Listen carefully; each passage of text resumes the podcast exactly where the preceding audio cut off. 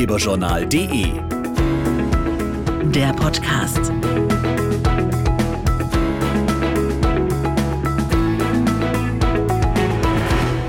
Herzlich willkommen zu einer neuen Folge Ratgeberjournal, der Podcast. Und wir wollen heute so ein kleines bisschen Hilfestellung geben für alle, die sich vielleicht gerade mit der Frage auseinandersetzen, was will ich eigentlich werden? Laura Sommer hat dazu mit einer Ausbildungsberaterin und einem Bäcker-Azubi gesprochen. Ausbildungsberaterin Marion Wurst kennt die Schwierigkeiten, den richtigen Werdegang einzuschlagen. Ihre Erfahrung? Ein Studium ist nicht immer das Richtige.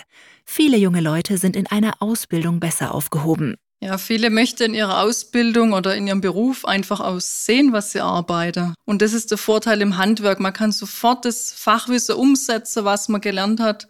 Und das Schöne ist, man braucht das Handwerk immer. Ja, das wird immer Zukunft haben. Und daher braucht man einfach junge Leute, die Lust haben, das Ganze nach vorne zu bringen. Ein Berufsbild, das genau in dieses Feld passt, ist das Bäckerhandwerk. Julian hat sein Studium mittlerweile abgebrochen und ist glücklicher Bäcker-Azubi. Mir gefällt so sehr, dass ich etwas mit meinen eigenen Händen erschaffen kann und kreativ arbeite und dazu eben noch mit anpacke.